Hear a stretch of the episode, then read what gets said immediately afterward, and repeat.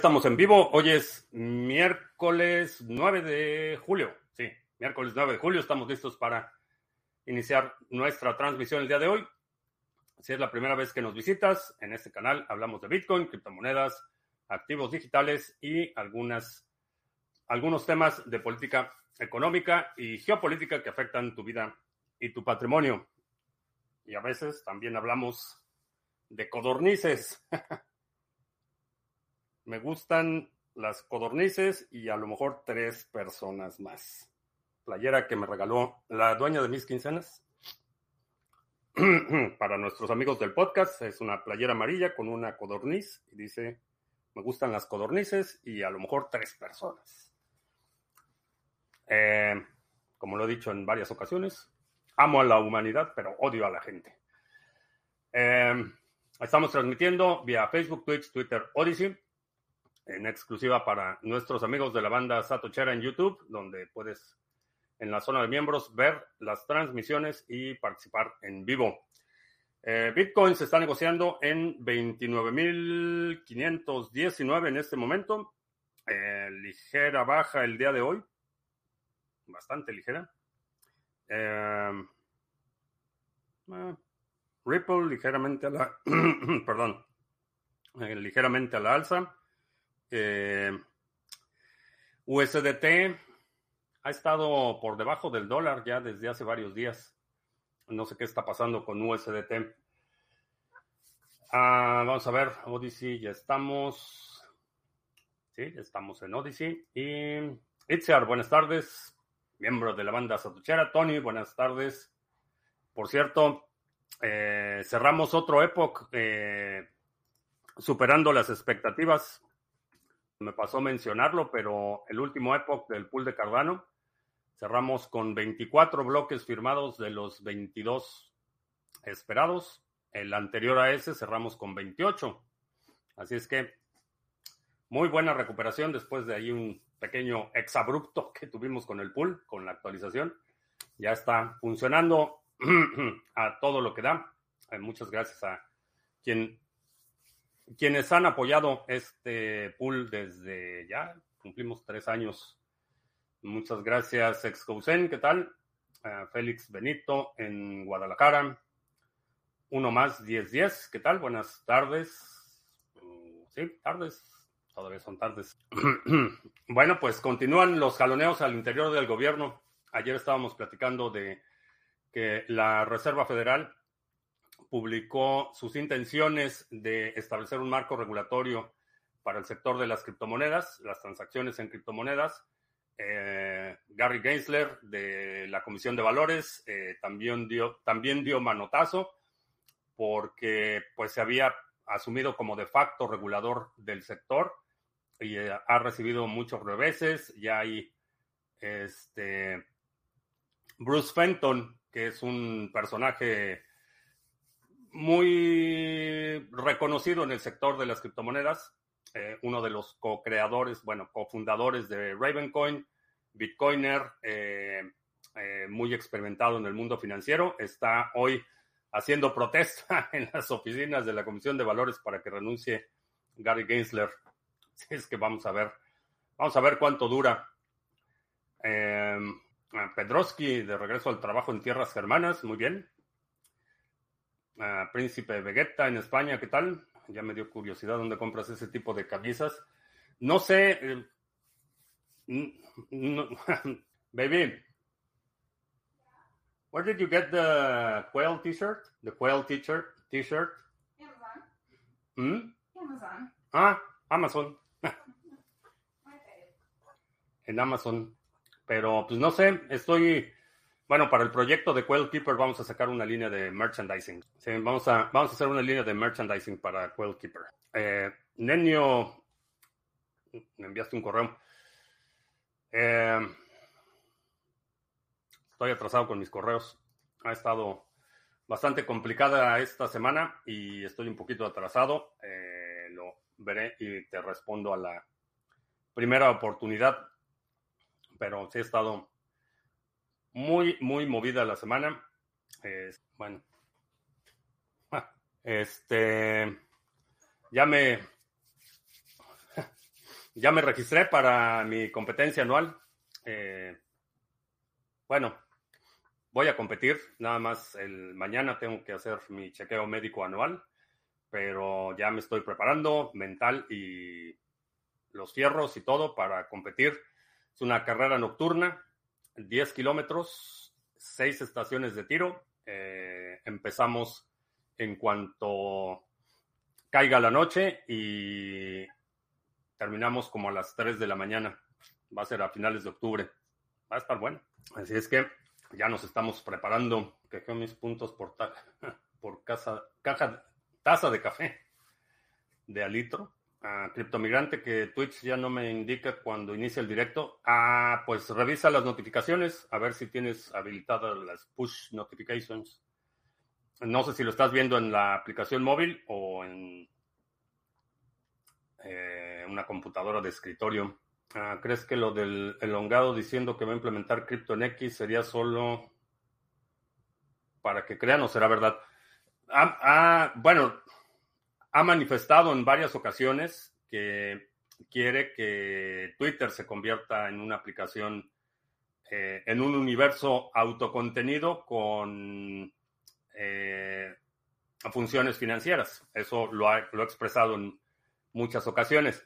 No sé la parte de cripto, eh, no sé exactamente qué plan tenga, parecería razonable. Sin embargo, va, en mi opinión, va a enfrentarse al mismo problema que tiene PayPal, que es una entidad centralizada y tiene que preservar su facultad para cancelar transacciones, revertir transacciones, congelar fondos, etcétera. No va a ser descentralizado. Ah, puede ser cripto, pero no va a ser descentralizado. Eh, creo que lo óptimo sería más bien facilitar las transacciones en una blockchain ya existente, eh, integrar la aplicación de X a algo ya existente en lugar de emitir su propia moneda. Porque va a tener el mismo problema que tuvo Libra, que ha tenido el Pax Dollar, que ha tenido Tether, que ha tenido todos los demás. Hacen una emisión, facilitan las transacciones, pero por requerimientos legales tienen que mantener cierto nivel de control y ese control implica que pues realmente no es no son tus llaves y no es tu dinero. En cualquier momento Tether, este Pax el Pax Dólar, el dólar de Gemini, eh, USDC, el que quieras, eh, te puede bajar el switch. Si tu gobierno dice que ya no permite transacciones con Tether, Tether puede bajarte el switch sin problemas. O si dices algo que no les gusta, que ha sucedido. Francis Toshi en la sartén de Andalucía. He comenzado a leer VIP 39 y VIP 32 y me he dado cuenta de que lo que suele explicarse como semilla no es tal. Los 11 bits de cada palabra del mnemónico solo se pueden, solo se usan para verificar. La semilla en realidad se saca de la palabra en UTF-8. Ah, bueno, es debatible porque realmente son las son las semillas. Eh, eh, salt es el concepto de salt que se utiliza en la criptografía. Aunque esa semilla después la conviertas en otra cosa para procesarla, sigue siendo la semilla.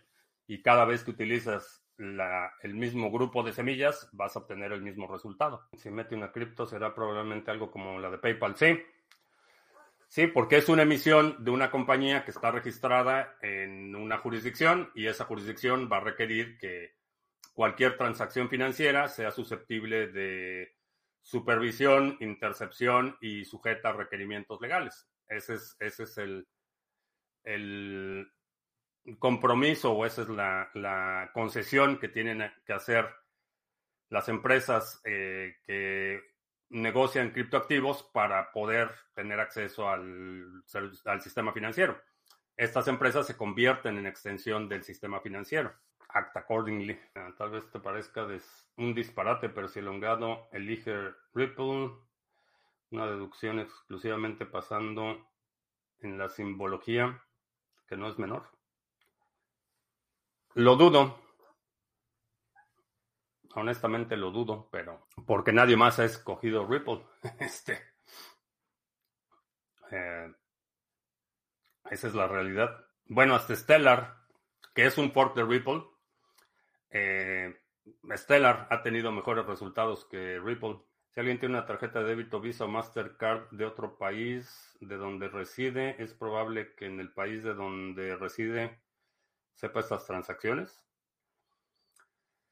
Depende de qué país. Eh, no todos los países tienen convenios de colaboración y no todos los países comparten información financiera. Depende, hay muchos participantes, no es únicamente el emisor y el comercio en el que estás eh, llevando a cabo la transacción.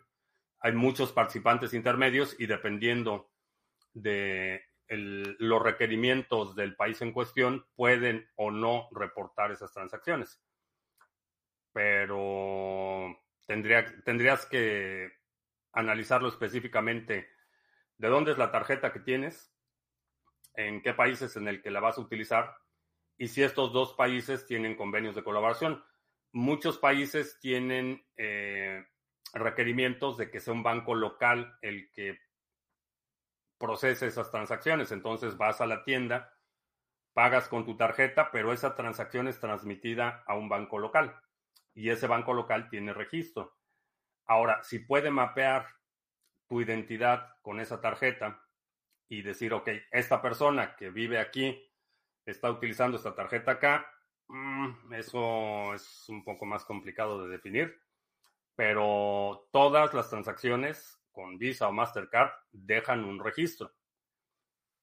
Y el hecho de que algo no esté sucediendo hoy no quiere decir que algo no pueda suceder en el futuro o que ese registro sea utilizado en el futuro. Eh, dejas un registro, dejas un rastro electrónico. Para que una, ah, para que una altcoin pudiera subir contra Tether estando BTC a la baja, requiere dominancia BTC baje un poco. Eh, no necesariamente. Las altcoins, uno de los principales factores que determinan la liquidez de las altcoins es las rampas de entrada. ¿Qué tanto puedes eh, adquirir el activo directamente con fiat? La razón por la que muchas de las eh, monedas, si vemos este movimiento muy, es un patrón que se ha desarrollado empieza a subir Bitcoin, se estabiliza el precio de Bitcoin, entonces el dinero empieza a fluir a otras monedas y suben otras monedas y empieza a bajar Bitcoin y después bajan esas monedas. Es un patrón que, hemos observado en, muchas ocasiones y tiene que ver más con las rampas de entrada, con la liquidez de esos activos. Soy nuevo en las criptomonedas y estoy deseando vivir un bull run. Eh, pues abróchate los cinturones porque cuando Bitcoin se disparan, se dispara muy rápido. Cuando las criptomonedas se disparan, se disparan muy rápido. Por eso recomiendo, he recomendado y seguiré recomendando que tengas un plan de acción, que sepas exactamente qué vas a hacer, a qué nivel vas a vender, eh, qué activos cuando vas a rebalancear tu portafolio, qué vas a pasar a qué y que tengas targets para que en el momento que se cumplan esos targets se activa tu plan. Si te esperas a ver lo que sucede en el mercado y en ese momento quieres decidir movimientos, no solo es conducente a errores, sino vas a perder oportunidades. Entonces, prepárate. Pero Stellar y Ripple son mucho mejor en eficiencia, menores fees y más velocidad que el dinosaurio Bitcoin. Pues el mercado ha determinado lo contrario. Eh, Bitcoin sigue dominando. Entonces, tiene cualidades que superan eh, la mera promesa de velocidad o transacciones baratas. Y bueno, la, muestra está en los resultados. ¿Quién está utilizando Ripple? ¿Quién te dijeron que iba a utilizar Ripple? ¿Se puede guardar sats en Lightning como autocustodia tipo wallet fría? Mm, no, no como, no para largo plazo y no en una cartera fría, porque esos, esos ads están en un canal de pago y ese canal de pago es, haz de cuenta, una multifirmas. Entonces, eh, depende el destino o, en qué momento se cierra esa transacción, depende de las dos partes. Entonces, no, no lo consideraría un mecanismo para preservar Bitcoin a largo plazo. Es más un mecanismo para reducir fricciones en las transacciones y que puedas hacer múltiples transacciones con múltiples entidades a un costo relativamente bajo, pero no está diseñado, el protocolo no está pensado como para que sea una forma de ahorro a largo plazo.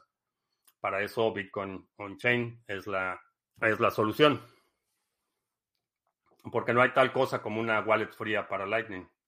Eh, una de las características de Lightning es que es, eh, es proactiva. Eh, los nodos están conectados, los canales de pago están abiertos, que el proceso de apertura y cierre de canales es una, se origina una transacción on-chain, con eso se abre el canal y una vez que se cierra el canal, se hace una transacción final donde se, refleja el estado final de ese canal. Entonces, eh, para que esto suceda, el nodo tiene que estar visible y activo para que el canal permanezca abierto. Si apagas tu nodo y lo desconectas, corres el riesgo de que tu contraparte cierre el canal y pierdas tus satoshis. Cardano, ¿llegará a los 4000 satoshis? Sí, pero no sé cuándo. Sí va a llegar a 4000 satoshis, pero no sé cuándo. Ah, César Augusto, ¿qué tal? Buenas tardes. Ah, vamos a ver. Odyssey. ya estamos transmitiendo en Odyssey. Pero si los canales nunca se cierran, por ejemplo, ahorrar poco dinero en una wallet of satoshis para personas que están entrando por primera vez a BTC y no tienen mucho capital, ¿no serviría Lightning Network? Sí. Si quieres tener algunos satoshis y los quieres tener en Lightning Network, lo puedes hacer. Pero la pregunta iba dirigida a si había un esquema similar a una cartera en frío para ahorro a largo plazo no, no funciona. Si quieres eh, proteger tu dinero de la inflación y quieres tenerlo ahí un año, pues sí, sí lo puedes hacer. No es lo ideal, pero sí, sí se puede hacer. La situación es que el canal tiene que permanecer abierto y si tú abriste el canal, tu nodo debe, debe permanecer conectado. Ese es, ese es el riesgo que corres. Entonces, una transacción on-chain para largo plazo es lo mejor. Puedes tener un nodo de Lightning Network con un nodo podado de BTC. Eh, sí. Sí lo puedes hacer. Eh, nada de kick. No, no me dejó. No sé si es el, el encoding, no sé si es la resolución del video. Si abro únicamente la sesión para Kick, sí me deja transmitir. Cuando trato de hacer el multistream, como lo hago todos los días, que estoy transmitiendo en muchas plataformas al mismo tiempo, el de Kick se cae. Entonces no sé si es, no sé cuál sea la, la razón. Y este, y cada vez que lo pruebo en el stream simultáneo, eh, pues no, Kick no coopera. Entonces a lo mejor hacemos algo y no sé, no sé qué tanta gente está en Kik, honestamente. Asumo que mucha de la gente que está en Kik es gente que también tiene cuenta en Twitch. Entonces no sé, no sé qué tan relevante sería. A lo mejor quieres que te enfoques esa plataforma. No sé, no sé cuál sea el, el problema. Mira la temperatura del CPU. Creo que ya no da para más streams.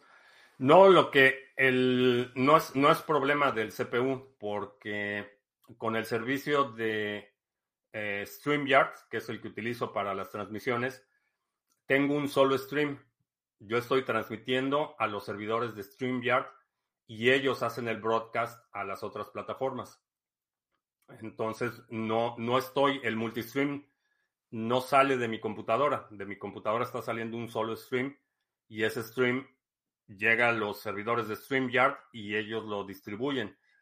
Por eso es que cuando empieza a haber eh, retraso, por ejemplo, o un lag, o cuando se empieza a congelar la imagen, se congela en todas las plataformas, porque es mi tramo local eh, el que está presentando problemas de saturación, por ejemplo.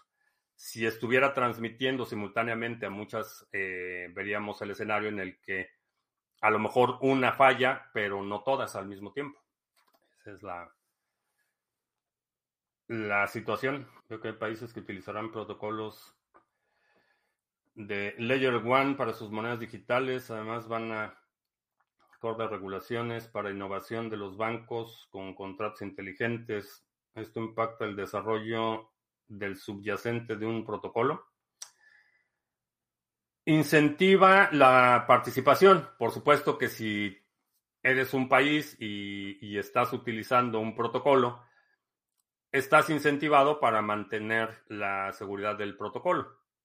Te interesa que la seguridad del protocolo se mantenga.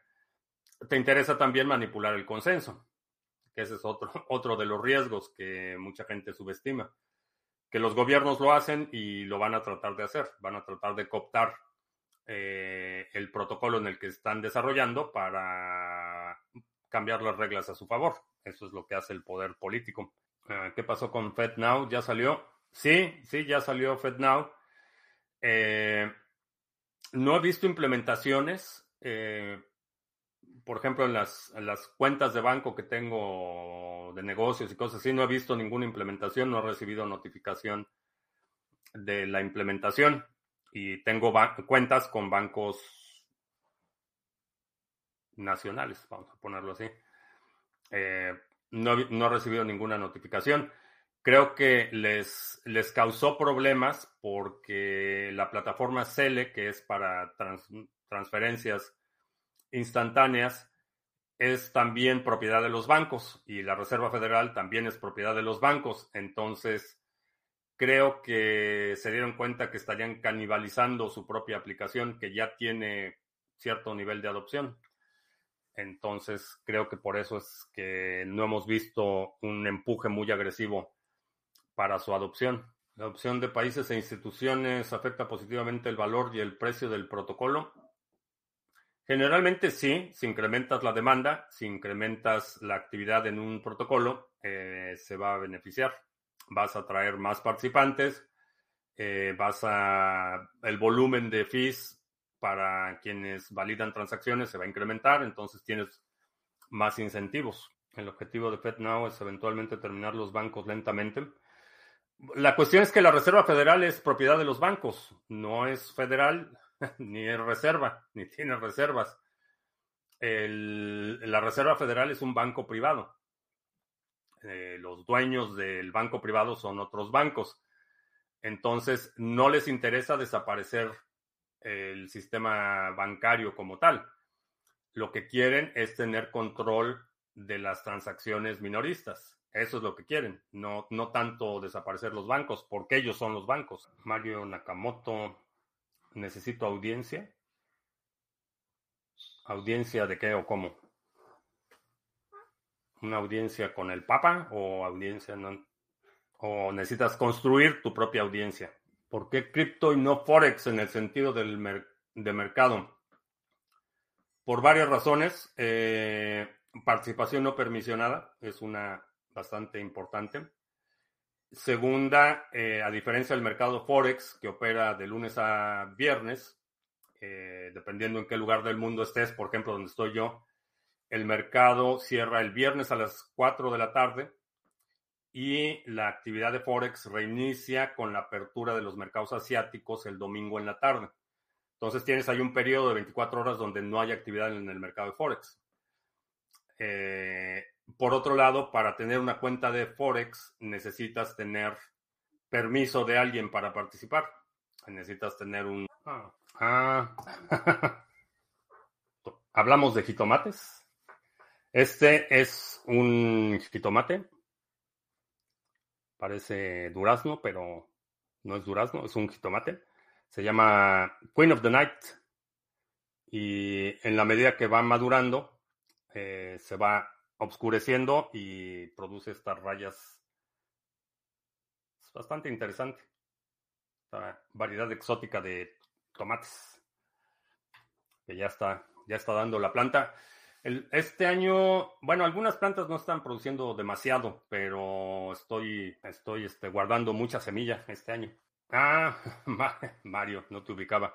Este, terminando la transmisión, tengo la llamada con Sarga y podemos platicar en la noche a eso de las 7, 8. Te mando un mensaje. Lo de Binance en El Salvador, ¿qué ventajas trae? Eh, ventajas, pues digo, el hecho de que opere en, en un país como El Salvador va a tener muchas ventajas porque hay mucha gente que va a tener Bitcoin y como no tienes ganancias de capital por Bitcoin, se puede mover rápidamente sin fricción. Eh, creo que va a ser positivo para, para muchos usuarios. Ahora, no deja de ser Binance y todas las críticas que le he hecho a Binance en los, en los años que llevo en el canal aplican a Binance en El Salvador, pero va a traer actividad económica y va a traer liquidez para mucha gente, eh, a un costo que en mi opinión no se justifica, un costo de privacidad y transaccional excesivamente alto, eh, pero va a, ser, va a ser una opción de liquidez. Algo sobre la plataforma XCAD. Eh, XCAD no es la plataforma que te permite utilizar Bitcoin Wrapped en Cardano. ¿De eso estamos hablando? FJC Arrieros, ¿qué tal? ¿Te refieres a que necesitas permiso? Ah, sí, perdón, me, me distraje. Eh, de lo de Forex. Eh, bueno, eh, tienes horarios limitados, tienes participación permisionada, es decir, necesitas tener una cuenta, alguien te tiene que dar permiso para operar el mercado en Forex. Generalmente vas a necesitar una cuenta bancaria para que puedas transferir a tu broker eh, entonces, y, si utilizas de los brokers que no requieren cuentas bancarias y que puedes transferirle vía Payoneer o algo así, pues suerte recuperando tu dinero. Entonces, eh, por esa razón, prefiero el, mercado de cripto. No solo tienes liquidez 24/7 eh, todos los días del año, pero es muy importante participación no permisionada. Tú puedes comprar y vender criptomonedas sin permiso de nadie.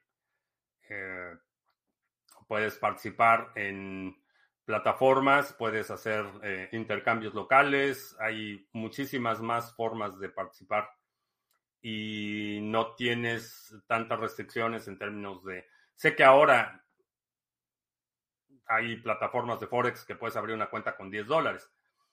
Cuando Forex empezó, eh, los requerimientos de capital eran mucho mayores. Ahorita ya hay, puedes operar Forex con 10 dólares. La cuestión es que esos 10 dólares se los tienes que entregar a alguien para poder participar. Y aquí no. Xcad dice pagar por ver videos de YouTube. Pues la cuestión es que quién paga y cuál es el incentivo. Eh, ese tipo de plataformas que ofrecen el pago por consumir contenido, generalmente están incentivadas para utilizar arbitraje geográfico. Es decir, inflo las estadísticas de reproducciones en una región muy barata y eso empuja eh, los ingresos en una región eh, con ingresos más altos. Entonces aprovechan esa, esa y, te ofrecen centavos por visualizaciones.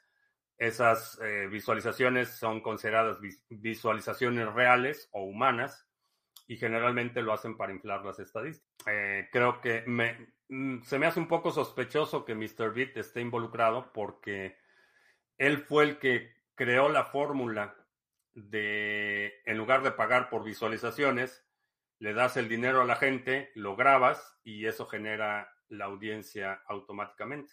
Y, ya, digo, YouTube está lleno de wannabes que van con alguien, ay, te voy a dar 10 dólares por hacer algo y lo graban y creen que van a ser el próximo Mr. Beast. La fórmula que él encontró eh, e, es lo opuesto precisamente. Una, una cantidad obscena de dinero para alguien, lo grabas y eso es lo que genera la audiencia. No tienes que pagarle a la gente que está viendo el video. Robert Gallardo en Venezuela la Vieja, ¿qué tal? Buenas tardes. ¿Cuál es tu visión, opinión de Bitcoin en precio, regulación, usabilidad de exchanges en el 2040? No tengo idea. Este, creo que, bueno, tengo algunas ideas. Déjame corregir. Tengo algunas ideas, pero el desarrollo de Bitcoin no va a darse de forma aislada. va a haber muchísimos factores, hay muchas tendencias hoy en día que están afectando eh, no solo la percepción, la usabilidad, la regulación de Bitcoin, y son factores externos. Según las eh, tendencias que estoy observando, eh, el rápido debilitamiento de la integración global, la consolidación de cadenas regionales, el reacomodo de la dinámica de potencias regionales, eh, aspectos demográficos. Hay muchas, muchas tendencias que estoy observando que me hacen suponer que en términos de usabilidad y adopción, eh, Bitcoin solo va a seguir creciendo. Va a crecer en algunos momentos más rápido, en otros un poco más lento, pero la curva no se va a detener, va a seguir va a seguir creciendo. Va a llegar un punto en el que alcance la masa crítica en la que en lugar de, de, ver una regulación restrictiva como lo estamos viendo ahorita, la masa de dinero y la adopción va a ser tan grande que entonces nos vamos a mover a una regulación mucho más reactiva y reactiva al, contexto internacional. Eh, los gobiernos van a empezar a competir por atraer esa inversión, van a empezar a competir por eh, crear infraestructura, por crear inversión, por crear oportunidades, y entonces se va a revertir este proceso restrictivo que hemos estado viendo en los últimos años. En términos de precio, no tengo idea cuánto vaya a valer Bitcoin, como no tengo idea cuánto vaya a valer una hamburguesa. A lo mejor Bitcoin vale 100 millones en en el 2040, pero una hamburguesa te cuesta 50 mil dólares. Eso sí, no lo sé. Si con las leyes de Estados Unidos Bitcoin es una mercancía y además con la aprobación de la autocustodia, ¿cómo pueden rastrear para efectos tributarios sobre las ganancias? Eso de que Bitcoin es una mercancía depende a quién le preguntes. Eh, cada, este, cada agencia del gobierno tiene una definición distinta, tiene intereses distintos y obviamente esa definición está enfocada a obtener eh, eh, la máxima influencia y el mayor presupuesto posible para controlar esos mercados. Entonces, las leyes, la otra cuestión que, mucha gente no sabe y, he tratado de comunicar esta característica muy particular de Estados Unidos es que eh, los estados tienen una enorme influencia en todo lo que tiene que ver con actividad económica. Entonces, mientras un estado decide perseguir y fustigar cierta actividad económica, otro estado puede incentivarla independientemente de lo que diga el gobierno federal. Y si hay una disputa a nivel eh, federal, los estados empiezan a llover las demandas. Eh, hablábamos hace un par de meses de, por ejemplo, el estado de Carolina del Norte que pasó una ley donde dice que la autocustodia de Bitcoin es un derecho. Eh, ha habido estados que han pasado leyes similares, las leyes de criptoactivos que, la, que, aprobaron el estado de Wyoming, por ejemplo, eh, a las leyes que aprobó Idaho. Entonces, el panorama legal aquí es, es muy distinto a muchos otros países. Eh, quizá el ejemplo o la ilustración más clara sea el, tema de la marihuana, que a nivel federal es ilegal, está considerada una sustancia psicotrópica, eh, está penalizado su uso, consumo, transporte, etc. A nivel de los estados, la situación es totalmente distinta. Cada vez más estados están aprobando leyes para el uso médico o el uso recreativo de marihuana, por ejemplo. Entonces, aunque hay un estatuto federal que dice que la marihuana no, pues los estados le dicen, pues aquí sí, y hazle como quieras. Y hay muchas disputas intermedias, el acceso al sistema financiero, por ejemplo. Eh, hay sectores en los que el gobierno federal está poniendo restricciones, los gobiernos estatales se pasan esas restricciones federales por el arco del triunfo y en algún momento llega una demanda y, ya las cortes decidirán quién tiene la razón. Que eso es muy peculiar de, el, escenario legal en Estados Unidos.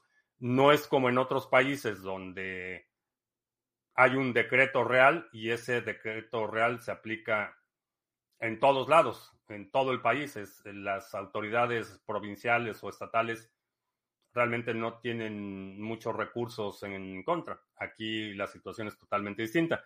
Entonces tienes eh, casos como el de la marihuana, por ejemplo, donde a nivel federal, pues la ley dice una cosa, pero a nivel estatal, pues eh, aquí no aplica.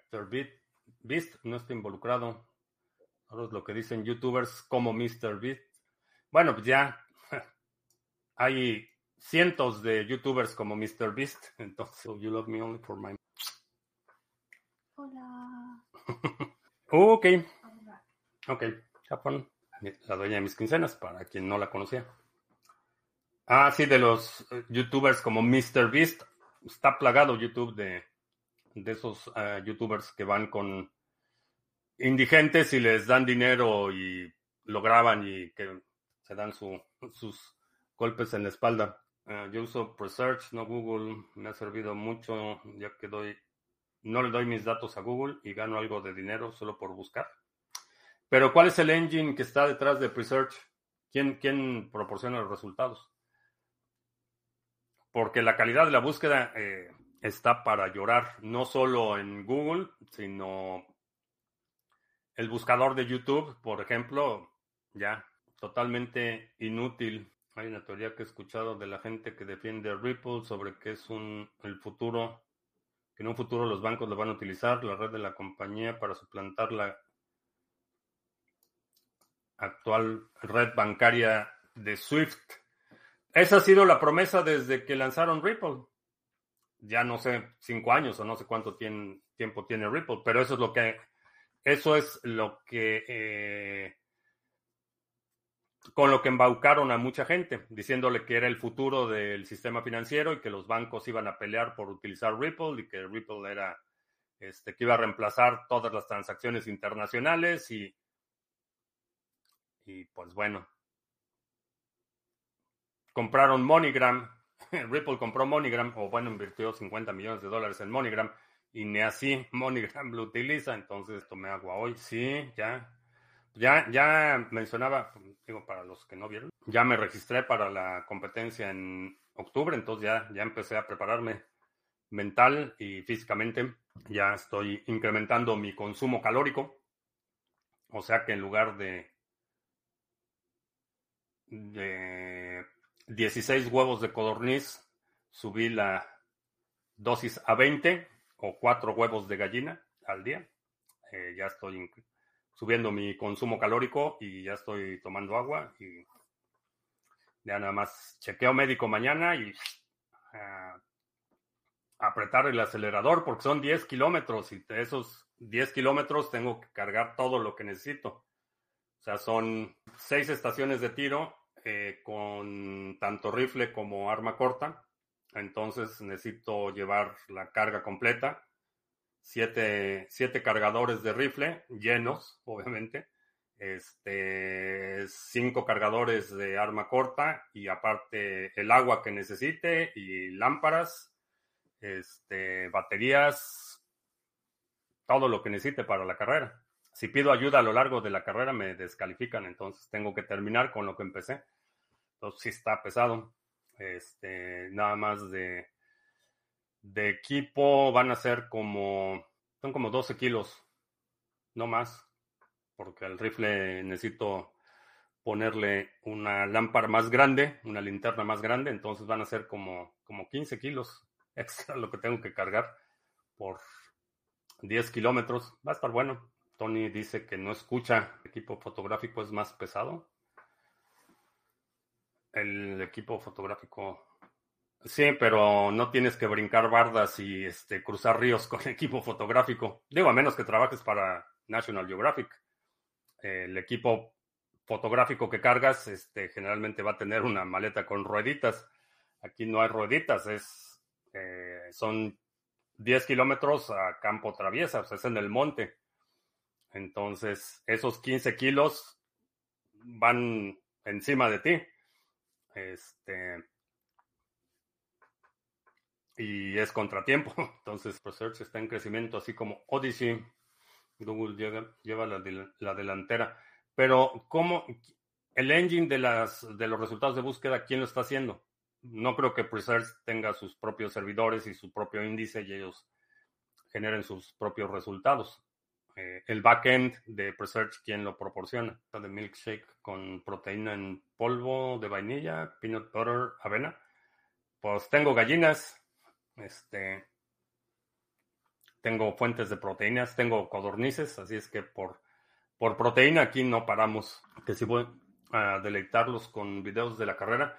No lo sé porque no tengo, no tengo una cámara que pueda grabar en la noche, porque ahí es, es, es totalmente oscuro. Eh, entonces no sé si la GoPro, a lo mejor tendría que quitarle el filtro al sensor o algo así, tendría que modificar la cámara para que pueda grabar este, eh, luz infrarroja o algo así. Tendría que pensarle a ver si, si lo hacemos, pero es, es de noche en la carrera. Entonces, lo único que se va a ver es un círculo de luz por donde voy caminando, pero al final creo que el siguiente lunes creo que se iban a ver los raspones y los moretones. Pareciera que Ripple Banca funcionan como un venture capital infla el mercado para maquillar el valor de, del inversor.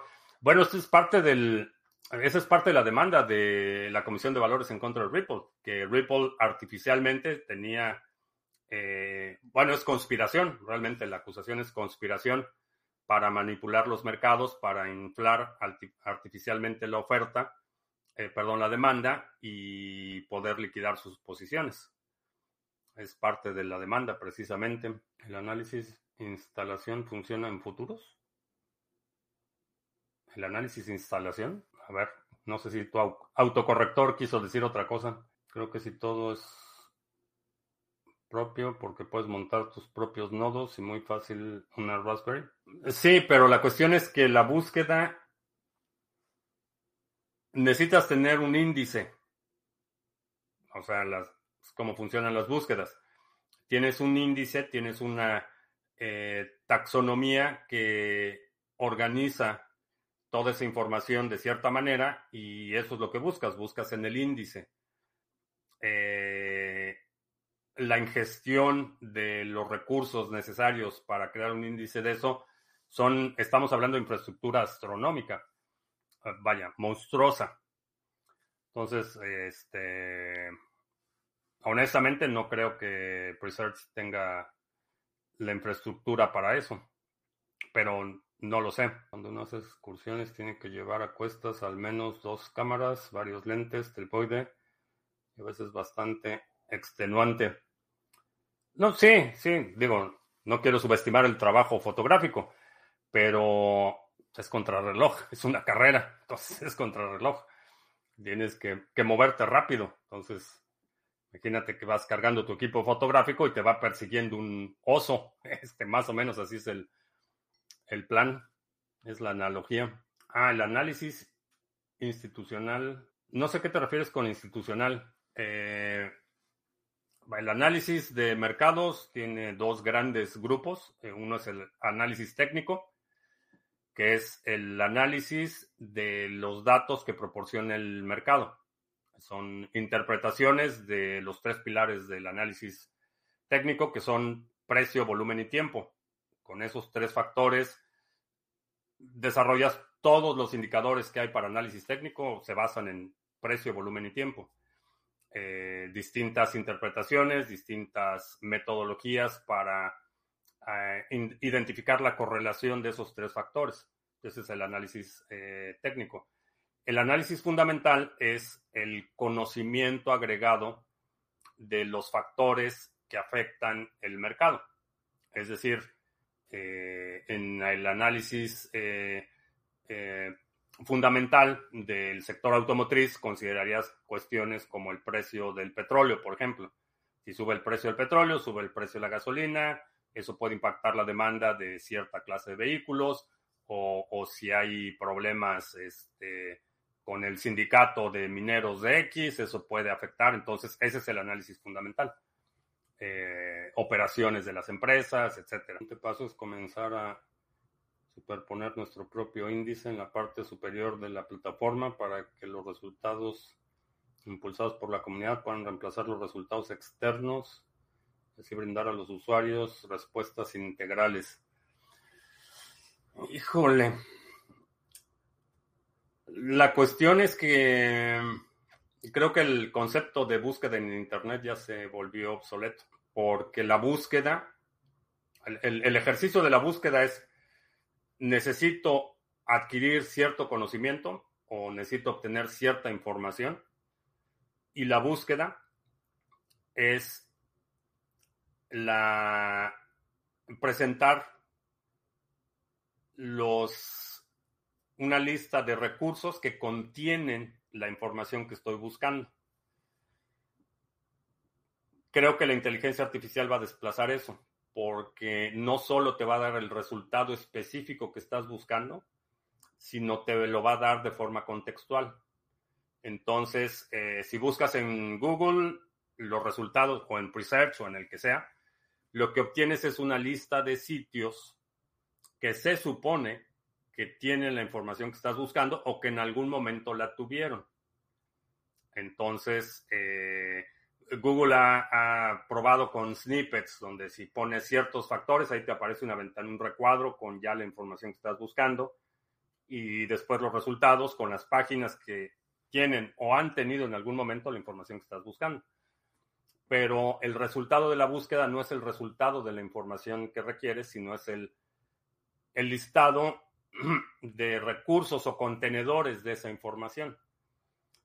Con la inteligencia artificial te brincas eso, porque hay sistemas de ingestión que no solo eh, almacenan la sustancia o el contenido de la información, sino que la contextualizan y la pueden organizar de forma eh, estructurada, categórica y taxonómica. Entonces, en lugar de que si busco una receta de tortillas de harina, por ejemplo, estoy buscando una buena receta de tortillas de harina, que son simples de hacer, pero una receta de tortillas de harina y pongo en Google cómo hacer tortillas de harina, me va a dar una lista de páginas que dicen cómo hacer tortillas de harina. En la inteligencia artificial le pregunto cómo hacer tortillas de harina y me va a dar las instrucciones para hacer tortillas de harina. Y si le digo qué pasa si le agrego esa receta sabor de vainilla, me va a decir en el contexto cuál es eh, cuál va a ser el resultado posible o esperado. Entonces, honestamente, eh, estoy un poco escéptico de el futuro de la búsqueda como la conocemos. Y la otra cuestión es que esta idea de indexar sitios de la búsqueda era o fue el resultado, una respuesta oportuna a un Internet que ya no existe. El proceso de consolidación de creadores de contenido, de consolidación de plataformas que hemos visto en los últimos años, ya no, ya no facilita la búsqueda como el Internet en sus, inicios, que era un completo caos. Eh, cada día había nuevas páginas y cada día, cada día había nuevos recursos y luego los blogs y había millones de blogs y entonces, ese caos, desarticulado era propicio para este concepto de búsqueda.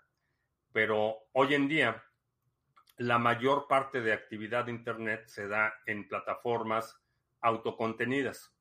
Entonces tienes aquí los Reddits y tienes aquí Facebook y tienes Twitter y tienes eh, YouTube. Entonces estos hilos ya no requieren el nivel de búsqueda que requería un Internet totalmente desarticulado. Estoy escéptico eh, sobre el futuro del modelo de búsqueda porque creo que ya es, es una respuesta una necesidad que ya no existe. Eh, creo que la búsqueda tiene sus días contados. El análisis institucional es como ver los order books, imbalances, manipulación de highs and lows por inyección de capital de las grandes instituciones. Nunca lo había escuchado como análisis institucional. Eso es, eso realmente Si estás obteniendo información de fuentes externas al mercado, es, análisis fundamental. SEOs ya no podrán ganar dinero con los top 10 mejores hornos eléctricos. No, la actividad de SEO o SEO también va rápidamente a desaparecer. Eh, ya hace algunos meses, como dos meses, mencionaba que si tu actividad depende de SEO o tu negocio depende de SEO, eh, empieza a buscar alternativas porque es una, una de las eh, actividades que se ha estado fragmentando porque la optimización para buscadores ya no es una actividad universal, sino ya es altamente especializada. Eh, se está, eh, como mencionaba, estos hilos de contenido ya tienen sus propias dinámicas y tienen sus propias reglas y ya lo que es aplicable para Google o los principios que eran aplicables para todas las plataformas ya se están convirtiendo en específicos. Entonces, tienes que optimizar específicamente para Etsy o tienes que optimizar específicamente para Reddit o específicamente para esta plataforma. Estoy viendo, sigo, sigo a mucha gente del mundo del SEO eh, y veo pánico, veo pánico en Twitter porque pues ya se les está acabando el negocio. Google y Open, en OpenAI buscarán monetizar la inteligencia artificial de BART o ChatGPT. La cuestión es que esa monetización no va, a beneficiar al SEO. Esa monetización va a ser de la inteligencia artificial, de quien controla la inteligencia artificial. Por eso, hace meses, comenté aquí en el canal que era inevitable la adopción de la inteligencia artificial y que en la medida que tú puedas controlar instancias de la tecnología, eh, te vas a posicionar mucho mejor. Quien sepa operar, quien aprenda a operar, va a ser como los agricultores que en lugar de ser desplazados por la mecanización del campo, aprendieron a manejar tractores o aprendieron a operar tractores o a repararlos o a fabricar algo para los tractores. Esos fueron los que no fueron desplazados. Ya se nos fue toda la hora y no he hecho anuncios, así es que no vi al club de la próstata inflamada, entonces se me pasó a hacer anuncios. Visita la página de sargachet.cloud, ahí puedes encontrar información de todos los pools que operamos, los nodos mixers de NIM, el pool de Cardano, Waves, Harmony, Band y Ontology, que por cierto ya se saturó el pool de Ontology, tenemos que incrementar la capacidad de nuevo. Muchas gracias por tu apoyo. Eh, vamos a activarlo para la próxima ronda, el incremento de capacidad para que puedas ya delegar de nuevo en el pool de Ontology. Eh, también ahí puedes encontrar información sobre el OTC Trading Desk, donde puedes hacer intercambios cripto por fiat, peer-to-peer, eh, compra-venta de criptos peer-to-peer y chécalo todo en la página de sargachet.com cloud. Y si quieres hacer intercambios cripto a cripto sin KYC, sin permiso de nadie, este, checa el exchange de criptomonedas TV, donde puedes hacer intercambios cripto a cripto sin KYC. exchange.criptomonedastv.com. Es bastante rápido, bastante efectivo y con comisiones bastante competitivas. También eh, NIMSwap, aprovecha, está barato NIM, aprovecha para tomar una posición en NIM, empezar a recibir recompensas de los nodos mixers y, bueno, nimswap.com, puedes comprar y vender NIM con NIM RC20, USDT, tanto en Tron como en Ethereum, ADA, Bitcoin, On-Chain y Lightning, Ethereum, Tron, y si nos quieres vender tu NIM, te lo compramos con Cardano o con USDT, tanto en Tron como en eh, Ethereum.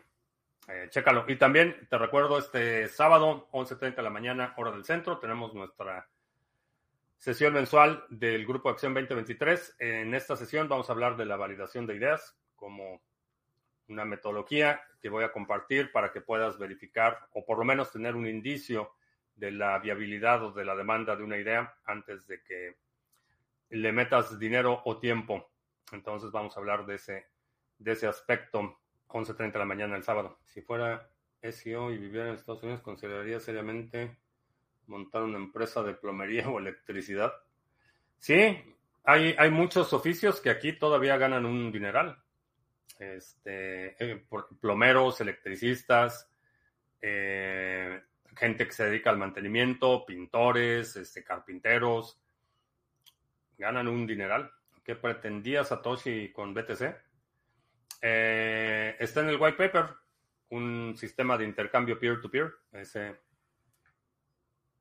intercambio de valor desintermediado. Si no has leído el white paper, te lo recomiendo. Es un documento, son nueve páginas. Está en la página de bitcoin.org, está una versión en castellano o español. Puedes leerlo y si no lo has hecho, te recomiendo que lo leas. Eh, ahí dice, expresa claramente su propósito, estaría cumpliendo su propósito. Honestamente, creo que superó por mucho cualquier expectativa que pudo haber tenido Satoshi. Creo que nunca se imaginó que fuera a convertirse en algo tan grande. Le dio pánico cuando empezó a ver que empezó a crecer y por eso desapareció. Cuando se volvió tan relevante que los aparatos de inteligencia del Estado estaban interesados, creo que se dio cuenta que era mucho más grande de lo que había anticipado. ¿Te gusta Lightning Network o crees que le falta algo? Mm, no sé si gustarme o no gustarme sería el término apropiado. Es útil, lo utilizo, pero no, no es que lo utilice porque me guste, pero, tiene, para mí tiene enorme utilidad. ¿Le falta algo? Eh, sí, creo que le falta eh, algunas optimizaciones para reducir la fricción, la posibilidad de que eh, simplificar un poco la usabilidad, creo que le faltaría eso, pero es útil, lo, uso con frecuencia y porque es útil, no, tanto, bueno, por lo menos nunca, nunca lo había considerado como una cuestión de afinidad o gusto, sino lo encuentro útil, sabia decisión. No solo sabia, sino admirable, porque la tentación de la fama eh, es un, se ha vuelto un verdadero cáncer en la sociedad. La gente está dispuesta a hacer cualquier cantidad de barbaridades y estupideces para ser famosa y una creación fundamentalmente transformadora de la realidad financiera no es algo trivial. Entonces, admirable. ¿Qué haría Satoshi? Desaparecer. Como decía Salvador Dalí, ser inmortal y después morir. Además, nombre podría ser Perico, pero le ponen. No sé. No sé si fue este sospecho, digo, de la gente que, se rumora que pudiera ser Satoshi. Hal Finney es para mí el mejor candidato. Eh, Nick Savo sería otro candidato viable. Le apostaría más a Hal Finney para ser Satoshi, pero no lo sé. Satoshi también se llama mi gallina. Bueno, vámonos porque todavía tengo varias llamadas. Eh, te recuerdo que estamos en vivo lunes, miércoles y viernes 2 de la tarde, martes, jueves 7 de la noche. Si no te has suscrito al canal, suscríbete, dale like, share, todo eso. Eh, Ah, pues el sábado. Nos vemos el sábado 11.30 de la mañana para la sesión del Grupo de Trabajo de Acción 2023. Y creo que ya. Pues no sé, si se me olvida algo, pues ya mañana lo platicaré. Por mi parte es todo. Gracias. Ya hasta la próxima.